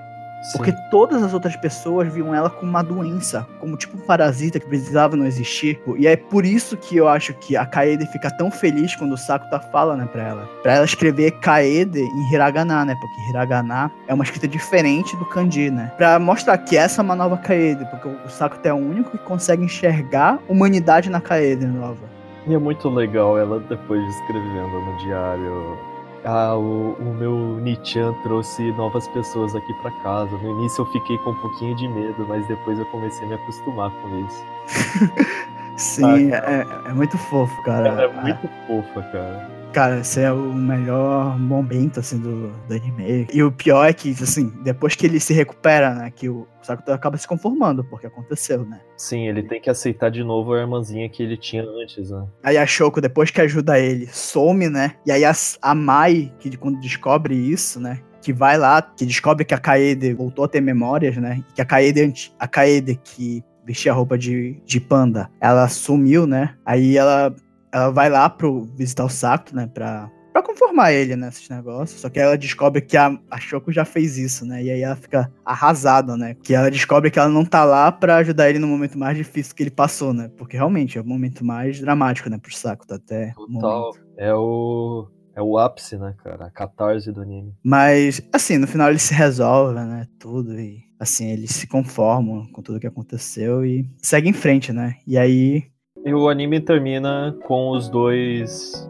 Era Natal? Não, é, é termina no final de novembro. Cada arco é, demora um é mês, final, assim. É, o final de um mês, verdade. Aí acaba a série, né? Com, com a Kaede falando que quer ir pro colégio, né? E, se eu não me engano, tem a cena pós-créditos que ela pega o diário da antiga Kaede, né? Aham. Uhum. Sim, que ela vai lendo tudo que ela escreveu. que ela ia resolve voltar pro colégio. Sim. Tipo, ele mostra também que a Kaede antiga não, não morreu 100%, né? Ainda tá uma parte dela lá, assim, de querer voltar pro colégio, tudo e tal. O final do anime é bem, bem good vibes. Sim. Porque ela, ela, depois que ela lê tudo aquilo, ela percebe, né? Que ela nunca, ela nunca esteve sozinha, né? Na verdade. Sim, que o irmão dela sempre fez tudo por ela. Sakurajima senpai no koto ga suki Nesse momento acaba a série e já parte pro filme, né, de 2019, que é a continuação. É praticamente a mesma produção, né? Assim. Eu chamo eu chamo o filme de episódio 13, cara. Porque parecia que eles queriam ter feito 15 episódios, mas aí eles perceberam que não ia dar. Aí para dar um orçamento maior, eles fizeram um filme, né? Em vez de complementar assim. É por causa que, mas até que se eles colocassem esse arco final do filme, ia dar uma quebra bem não muito natural no arco da Kaede. Ia perder um pouco a força emocional. É, mas a, a, produção, assim, tava muito similar, né? A tudo, assim, do o filme, da série. Parece que foi uma continuação, porque tudo tá. A animação tá, tá um pouquinho melhor, que eu acho, né? E uma coisa que eu tinha, eu tinha até esquecido de comentar, né, cara? A mixagem de som desse anime, assim, você percebe tudo é muito muito conciso até no filme, porque a mixagem do anime também é impressionante, cara. Não sei se tu reparou. A captação de som que eles fazem de. Muito boa, cara. Os momentos que o gatinho aparece, né? O Nazuno. Sempre tem o, o Nyan no fundo, né? Sim, tem o ronronar dele, quando ele sobe nas camas. Ele, a captação de som desse anime tá bem incrível também. Só que eu também tava pensando, é, o que tu achou da fotografia do filme e tudo? Eu. Cara, em alguns momentos eu me incomodei com a fotografia, mas eram bem poucos assim. Seriam só shot, alguns shots que aparecem na abertura por causa que eles reutilizam depois uh, aquele shot no movimento em locais diferentes. Então isso eu achei um negocinho meio nhé, mas eu gosto da fotografia em geral. É, eu gosto também, assim, tem uns momentos que eu acho bacana. aqui. É no primeiro arco até, né? Quando a Mai tá conversando com o Sakuta, né? Que ela tá falando, né, assim, eles estão conversando no trem, aí ele fala assim, ah, eu não conseguiria esquecer uma garota vestida de coelhinha, né? E nessa hora, aparece que ela fica envergonhada, ela não se incomoda de garotos mais novos olharem para ela. Aí nesse momento, o plano abre, entendeu? Uhum. Todo mundo tá reparando nela, assim. Total, por causa que ela é né? Uhum. Combina com a cena também, o que ela tá falando, né? Que ela não se incomoda as pessoas repararem nela. Aí por isso que as pessoas estão olhando para ela, assim, que mostra no plano. E aí tem uma cena que quando ela tá conversando com o Sakuta, né? Perguntando por que que ele tá ajudando ela. E aí ela comenta assim, ah, por que que você tá me ajudando, Sakuta? Ninguém gosta de ajudar uma pessoa problemática que nem eu, né? Com esses problemas. Aí nesse momento que ela fala, tem um plano aberto mostrando que ninguém tá reparando nela, entendeu? Sim, total. Até no momento do arco da Tomoe, quando a chuva é propositalmente lançada no momento do ápice emocional dela, o plano se abre bastante, sempre mostrando que, tipo assim, aquilo é uma representação de tristeza, sabe? Uhum. A iluminação também, né, aumenta, né, nesses momentos, assim, mais... Eu, eu adorei. Assim, nesse momento, né, da Tomoe, no momento que a Futaba começa a explicar algumas coisas também, né, sobre física quântica. Sim, a paleta de cores de iluminação climática é muito boa. Quando é um plano que tá acontecendo no finalzinho do dia, tem mais um alaranjado. Quando é de noite, é bem azulado por causa da lua. De manhã, é um básico de céu limpo. Então, é muito legal a iluminação deles. で私なんですか私だって生きたいんです生きて O arco da Shoko é um dos momentos que ele começa de uma maneira muito engraçada já, né? Porque a Shoko aparece pra jantar com o Sakuta, a Kaede, né? E a Mai tava fazendo aquele jantar especialmente pra eles, entendeu? Total, não tem como chegar em um momento mais inconveniente, né, cara? E é interessante por causa que a Shoko ela é uma personagem que no anime ela sempre tá ali, né, cara? É engraçado porque ela, ela é introduzida, né, pelos flashbacks do Sakuta, né? E até em momentos aleatórios que ela simplesmente tá lá pra ver o gatinho. Aham. É porque tem a Shoko mais velha e a Shoko mais nova. Só que ninguém, até, que- até o arco da Shoko, entende que a Shoko ela é uma pessoa real, né? Porque a Shoko menor não, sa não reconhece a Shoko grande, não sabe que ela existe. E, e quando a Shoko grande aparece, eu vou chamar de Shoko-san, a Shoko que é mais velha, e a Shoko-chan, a Shoko mais nova. Ok, boa. Aí, quando a, a Shoko-san aparece, é sempre o só o Sakuta que enxerga ela. E isso é explicado nesse arco. O porquê o Sakuta, só o Sakuta consegue enxergar ela. Por causa da síndrome da adolescência. E assim, é muito engraçado, porque o começo é super de comédia, né? Da Mai ficar putaça de ver a Shoko-san aparecendo, né? Nesse jantar. E ela sabe, né? Que o Sakuta gostava dela quando, ela, quando ele era mais novo, né? Sim, tal. total. Ela enxerga ela como uma rival, né?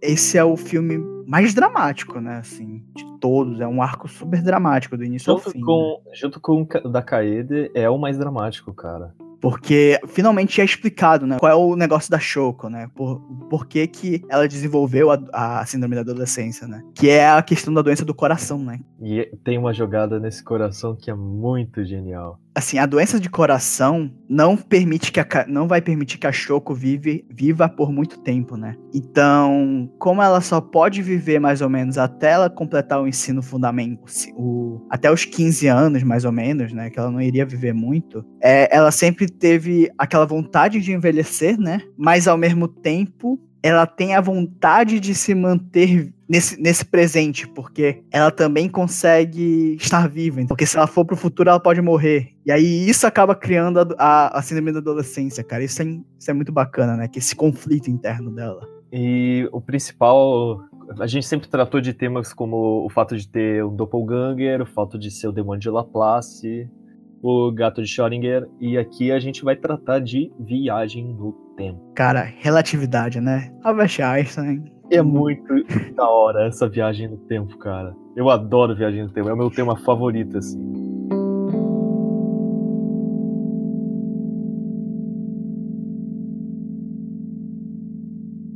É, antes da gente comentar da viagem do tempo, eu queria comentar um pouco sobre a doença do coração, né? Que quando eu vi isso daí, eu já sabia que É meio óbvio, né?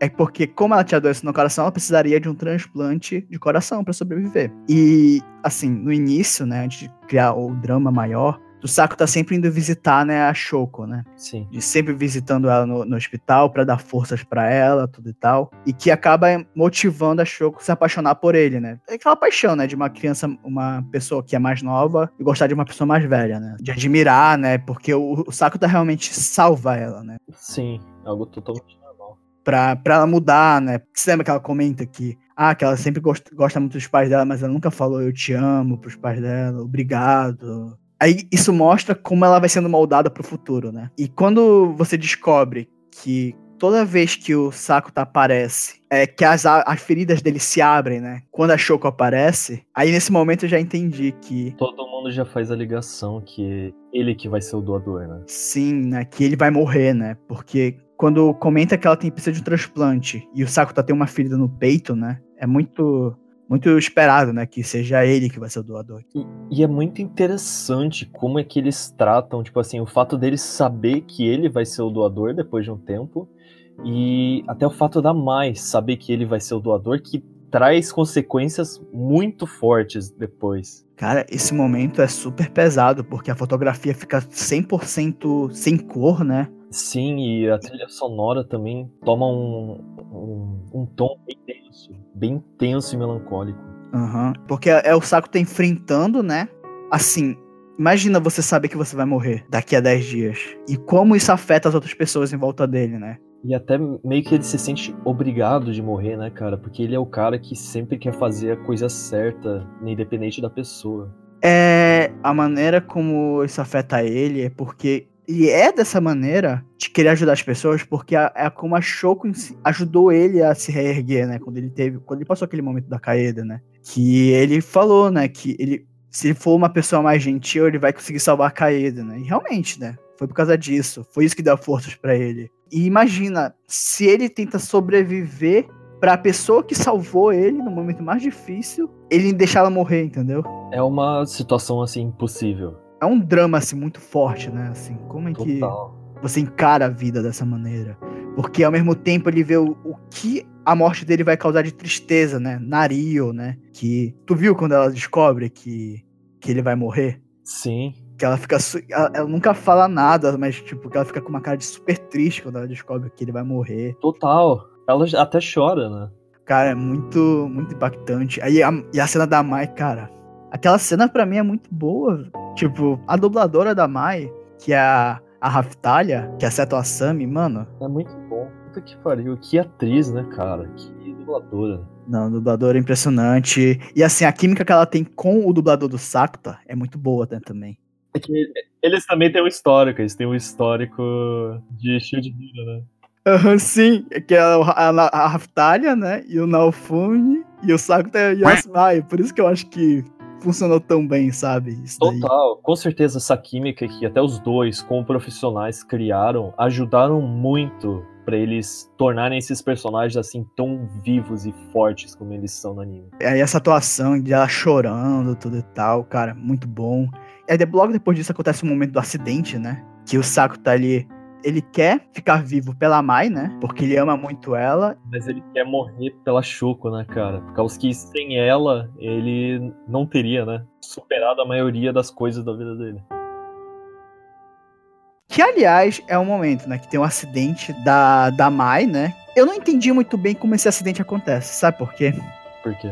Porque, olha só, antes do Saco tá ir pro encontro, a Mai queria, queria ir pra Luz de Enoshita. Só que a Shoko, Shoko-san, ela tinha- marcado um encontro com o Sakuta pra eles irem à Luz de Enoshita, certo? Certo. Porque ela, ela, ela sabia que eles iriam pro aquário. Certo.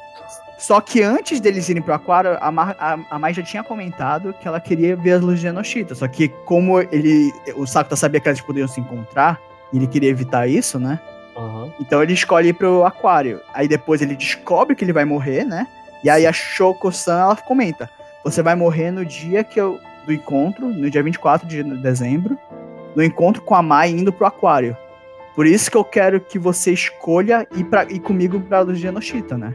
E ele percebe que ele vai morrer quando ele for pro aquário. Aham, mas tu se lembras que ele tem um flashback que ele pensa como se a Shoko estivesse planejando que a Mai sofresse um acidente? Mas eu acho que não foi é, uma visão dela de tipo, ah, eu vou matar a Mai então se ele não pode. Eu acho que ela simplesmente não queria matar ninguém e ela ia Não. escolher. Mas é é exatamente isso que é o problema desse acidente. Por que o acidente acontece? Por que, que o, Sata, o Sakata começou a correr que nem um doido naquele momento que ele, ele se lembra disso? Eu não faço ideia. Tipo, ele realmente achou que a Shoko queria, ela escolheu a luz de Genoshita pra ir pra lá, porque a Mai queria, iria querer ir pra lá. E que ela ia aparecer lá e sofrer o acidente, ele queria evitar que isso acontecesse? Por- Porque ela que sofreria o acidente no lugar dele, não faz o menor sentido o Sakuta ter corrido naquele momento. Porque a Shoko jamais iria armar um plano pra matar alguém. A personagem nunca foi construída dessa maneira. Mas a Choco do futuro, ela meio que não existe, né, cara? Então, qualquer... Mas a, a, a Choco do futuro, ela é reflexo da Choco do presente. Porque a Choco do presente é uma pessoa super bondosa. Ela sempre, em todos os momentos, ela é construída de uma maneira em que jamais ela mataria alguém pra sobreviver. É, isso é um, é um furo de roteiro, com certeza. Tipo, é um, furo, é um furo de roteiro completamente absurdo, cara. Não faz o menor sentido aquele acidente. Mas enfim, acontece o acidente, né? E aí, em vez do Sakuta sofrer o acidente, a Mai acaba sofrendo, né? Isso. Sim. Ela se sacrifica por ele. E aí acontece a viagem no tempo, né? Esse isso eu achei legal pra caralho no filme. Mesmo não tendo feito sentido e tendo furo de roteiro, esse recurso de voltar no tempo pra tentar mudar o acidente, eu acho muito bom. Isso aí, eu espero que tu me ajude também, porque eu já estou com umas dúvidas mesmo.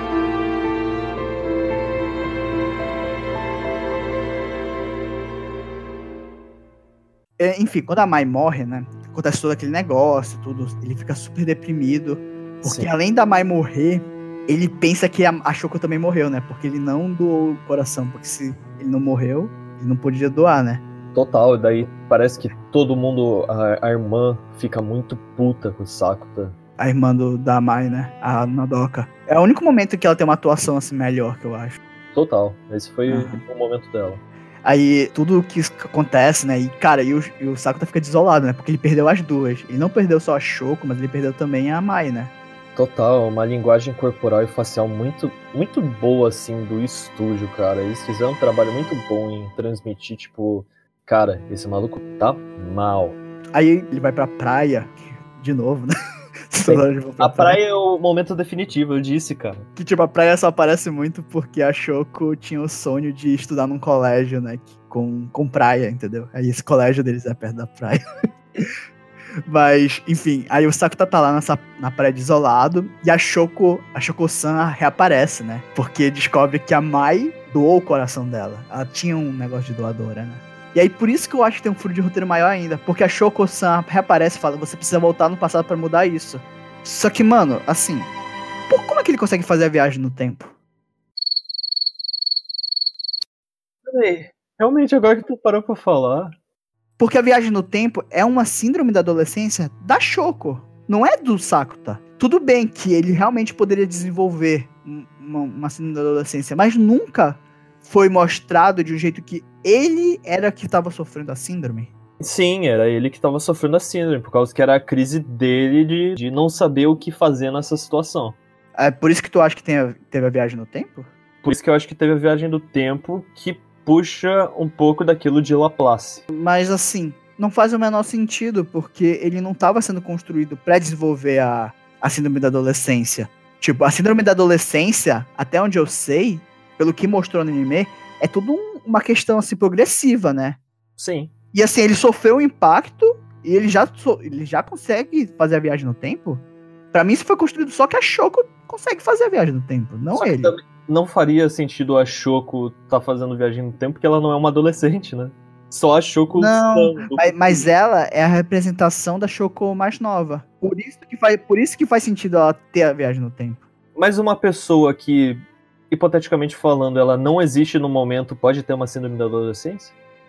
Sendo que ela não, Não, é porque a Shoko-san, ela só existe por causa da, Sho, da Shoko pequena. A Shoko Sim. pequena que sofreu a síndrome da adolescência, não a Shoko grande. Mas ela não pode ter a síndrome da adolescência. É que é tipo assim, Nicolas. O, que- não é que. Não são duas pessoas distintas. Pera, pera, É a, pera. é a mesma pessoa, é uma pessoa só. Uma- a manifestação da, da síndrome da adolescência é a Shoko grande. Certo. Não é ela que sofre, entendeu? Entendi. É Então isso. a síndrome da adolescência dela é o fato de ter ela mais velha. Isso, exatamente. Quem sofre é a Choco pequena, mas o fenômeno é a Choco grande. Por isso que pra mim não faz sentido o Sakuta voltar no tempo. Seria a síndrome dele, né? É como se ele tivesse adquirido a síndrome em um, em um segundo, entendeu? Foi muito Deus Ex Machina isso daí, pra conseguir resolver os problemas. Porra, é isso. Caralho, que furo. Mas enfim, né? Aí ele volta, né? E ele vai lá e salva a Mai, né? Ele se veste coelhinho, né? Aham, que é muito bom, né? Que a única pessoa que consegue encontrar ele é a. é a Tomoe, né? Total. Porque aí entra uma combinação, né? De vi- viagem no tempo, com entrelaçamento quântico, né? Com a Tomoe. Sim. E tem a questão do, do, do gato de, Shuroi, de Schrödinger, né? Sim. Que como tem um entrelaçamento quântico entre ele e a Tomoe, só ela consegue enxergar a existência dele. Sim. Muito irado. Muito irado isso, cara? E isso, isso foi bacana, entendeu? Foi. O, mo- o motivo da viagem no tempo foi escroto, mas eu achei que quando aconteceu ficou bom, assim. E é interessante o fato de dessa vez ele tá vestido de coelhinho. Aham. é, ele comenta, né, assim, eu vou pegar a ideia da Mai. e que nesse momento já insere aquele negócio de que existem flashbacks, os personagens vão sofrendo memórias de, do futuro, né? Sim. Enfim, é, um, é um, um dos plots da história, né? E que, a partir disso, o Sakuta, ele vai lá e revê a Mai, né?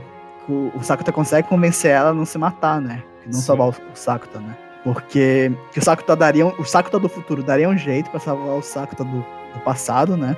Aham. E que ela não precisaria se, morrer, porque ele conseguiria viver sem a Shoko, mas não conseguiria viver sem a Mai, né? Caramba, é, é um puta que pariu, né, cara? Que confiança no maluco. E sabe o que eu acho bacana? É porque assim, durante toda a história é construído que o Sakuta que ama mais a Mai do que ele, né? Sim. Ela, durante as histórias, você vai parar, de vez em quando ela comenta assim, você acha que você gosta mais de mim do que eu de você, mas eu acho que você tá enganado. Pois é.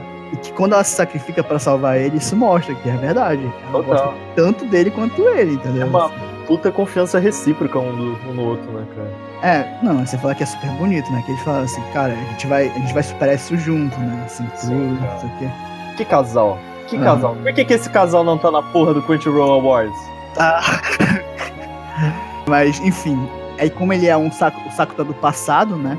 E quando acontece do, do passado com o presente se chocarem, né? Aí eles se juntam, né? E aí, por causa disso, ele consegue empurrar o saco tá do passado e, e evitar que aconteça o acidente.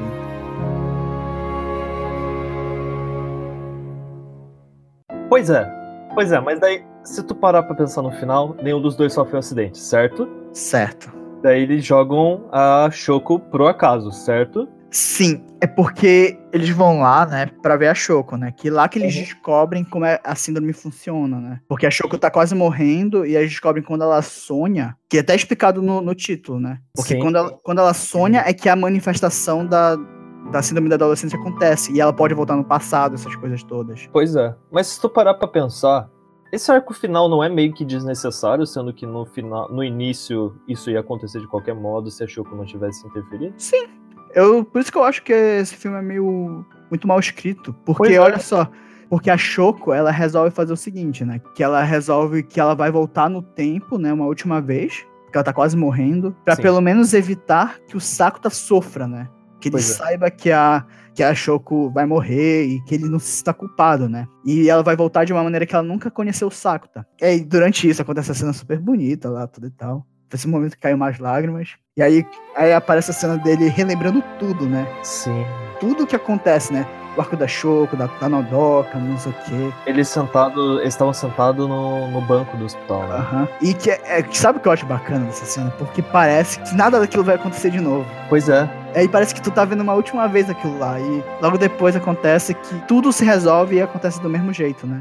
Quer dizer, peraí, ela voltou no tempo e ela apagou a existência dela da vida do saco, tá certo? Aham. E aí, nesse momento, depois, é, corta pro Sakuta, né? Que ele tá se relembrando de tudo isso. Aí o, o cenário fica tudo branco, né? Como se o, o passado tivesse mudado, né? Daí quando acontece esse flash branco, ele lembra bastante, tipo assim, o final de passagem de histórias em quadrinhos, porque sempre quando muda de uma época pra outra e eles querem rebutar o universo, eles fazem o flash branco no final de todos os quadrinhos daquela época pra daí reiniciar na próxima. Uhum. Que aí volta quando ela é pequenininha, né? Que aquela atividade que ela fez no primário, né? Sim. Que aí, em vez de ela escrever só que ela vai pro ensino médio, aí ela muda pra que ela vai querer fazer realmente todos os sonhos dela, né? Ela não se, ela não se reprime, né? Assim, de, de falar as vontades dela. Total. Ou, ou seja, nesse novo universo que foi criado, Aham, que a Shoko não conhece mais o Sakuta. O Sakuta não, o Sakuta não conhece a Shoko, na verdade. então nesse universo não existiu a crise da adolescência de ninguém. Assim, o que deu a entender é o seguinte: tudo o que aconteceu em Seishu Mutayaro acontece de novo, só que sem a Shoko. Mesmo ele, a Shoko não tendo aparecido pra ajudar o Sakuta lá, quando ele tava sofrendo, Ele superou sozinho. ele superou sozinho, é, a- ele conheceu a Mai por causa da síndrome da adolescência, tudo isso. Isso aí é construído dessa maneira. Só que aí eu fiquei me perguntando, né, por que, que isso aconteceu dessa maneira? Da mesma maneira que quando. Você lembra quando a Tomoe ela usa o demônio de Laplace? Sim, lembro. que aí ela volta pra aquele momento onde ela simplesmente ela não se incomoda mais se ela vai perder as amigas ou não, né? Aham. Aí no final tudo que ela tinha feito acaba acontecendo da mesma maneira, só que ela só não tinha mais aquelas amigas, mas ela tinha o saco, tá? Ela fazia a mesma coisa que, que tinha Ah. acontecido. É meio aquela ideia assim, o que vai acontecer vai acontecer, entendeu? Independente Sim. dos fatores. Isso aqui. Aí, como a conseguiria o- um coração do Sakuta, né? mesmo se o Sakuta não estivesse na vida dela, ela iria conseguir o coração. Foi isso que eu entendi. Sim, sim. Só que é justamente o que, o que tu comentou. Não faz o menor sentido. Isso tira toda a força da história no final. É, porque não tinha nenhum drama, porque o Sakuta jamais precisaria sofrer acidente nenhum.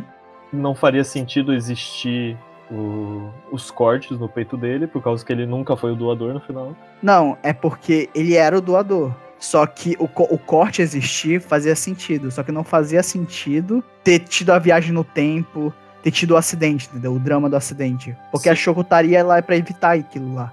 Então, de qualquer jeito, a Shoko conseguiria um, um coração mesmo se o Sakuta não. O Sakuta não precisava ter passado por aquele drama de achar que ele vai morrer, não sei o quê, que a Shoko iria morrer, né? Só que tem uma coisa que eu achei interessante, né? Porque o futuro mudou, né? Não mudou, né? Ficou quase intacto, mas teve um negócio da, da Mai fazendo aquele filme, né? Sim. Que é uma garota que, é, que tem uma doença no coração, tudo e tal, porque ela queria pegar aquele papel que ela filmou na praia. E aí, que foi um momento que eu fiquei olhando e eu fiquei percebendo uma coisa. Ah. A abertura, cara. Que na abertura, durante a animação, aparece vários takes da Choco, né? Com, Sim. com um uniforme branco, assim, mais velha, certo? Sim, sim. Só que a Choco nunca usou esse uniforme branco. Porque você se lembra quando ela, ela- ela aparecia nos flashbacks do saco? Ela sempre tava com aquela roupa marrom. Sim, sim. Só que quem aparece com uma roupa branca era a Mai na- nesse filme. Que daí faz a ligação. Sim, eu acho que a- aquela personagem que fica transitando entre os, os blocos, né, assim, durante a animação da abertura, é a Mai gravando esse filme, entendeu? Que irado, né, cara? Tipo, eu acho que era isso, porque em nenhum momento a Shoko foi pra lá de uniforme branco e ficou andando na praia. E se tu reparar, a única coisa que tem de diferença da Shoko pra Mai era uma trancinha. Sim. Elas são muito parecidas. Pois é, e ela podia muito bem ter, sido a Mai, entendeu? Isso que eu achei muito bacana, porque na abertura do- da série já mostrava que talvez aquela lá fosse a Mai. Que é uma abertura muito boa também, né, cara? Assim, a abertura. É que é minha banda favorita, eu não posso falar. É The Pegs. The Pegs pra mim é. Cara, eu não gosto muito da música, mas eu gosto da animação, entendeu? Da abertura. Animação muito boa. Dá vontade de correr. Dá vontade de correr. Esse é o sentimento. É, e é muito bacana, né? Que o Sakuta aparece ele jogando, né? a- o celular Sim. durante a abertura. durante a abertura, não sei se você reparou uma coisa. Você reparou que tem mais o CGI do, dos personagens de fundo? Percebi. Percebi da Muito- primeira vez que eu vi aquela É porra. muito tosco, né? Mas que bom que eles usaram isso só na abertura e não no anime, né? Não, durante o anime também. Tem muito Eles usam? CGI, personagens de fundo, assim, andando mecanicamente, assim, é muito bizarro, cara. Ah, se, se eu não percebi, eles estão de parabéns. Enfim, mas aí já acaba o anime e. E assim, apesar de, de eu, eu, eu não ter gostado, assim, mas eu achei o final super bonito, sabe? Eu fiquei muito feliz que a Shoko no final sobrevive. E, e nesse momento que eu, que eu chorei, porque dá tudo certo e, tipo, só parece a Sho- o Saco tá se lembrando, né, de tudo que aconteceu. Sim. Ele se lembrando da Shoko. Ele supera de novo o fato da existência, né? Que nem quando aconteceu com a Mai, né? Que ele tinha se esquecido. Sim. 別に私は作田に幸せにしてもらわなくてもいいは二人で幸せになるの私と作田の二人で e assim, cara, qual foi a, a tua opinião final a respeito disso? Tu tu acha que tem que ter uma segunda temporada? O que, que tu achou? Eu acho que não precisa de segunda temporada. Eu acho que é uma obra bem fechadinha. Tem os furos de roteiro no filme, mas eu relevo isso por causa que eu amei Bunny Girl. Foi uma experiência muito legal acompanhar esse anime semanalmente, assim. Sempre ficar ansioso pelo próximo episódio. Eu adorei as músicas, eu adoro a ending. Eu gosto muito do fato de que no final todas elas cantam ending juntas. Isso é um negócio muito legal. Fazia muito tempo que eu não via assim um Slice of Life que me deixava assim tão focado. Então, Kamoshida Hajime tá de parabéns de novo aqui. Já eu. Eu concordo, assim, bastante contigo que Seishun Mataero foi um dos meus animes favoritos de 2018, cara. Eu vi esse anime, assim, de uma maneira quase religiosa, eu diria assim. Era o que eu mais esperava durante a semana, cara, pra ver. Total. E eu gostei tanto que quando eu fui agora pro Japão, eu até comprei a Light Novel, cara, mesmo não, não entendendo japonês. da prime- do primeiro volume. tipo, eu adoro essa, essa história. Só que, cara, então, é aquele problema, né? Assim, ver várias vezes você percebe que a obra não é perfeita, mas no meu coração eu gosto muito dele. Os personagens sempre vão estar no nosso coração. Sim. Qual é a nota que tu daria pra esse anime, então? Seishun Butayaro, no meu coração, vai ganhar 9.5. Não, tem que ser de, 5 a, de 0 a 5. Então 4,5. 4,5? Eu É. dou. Eu dou nota 4. Porque eu gosto mais da série do que do filme, que eu acho que a série tem menos defeitos. Sim, ela é perfeita. E eu dou 4, mas no meu coração eu queria dar 5. Mas o filme é tão assim.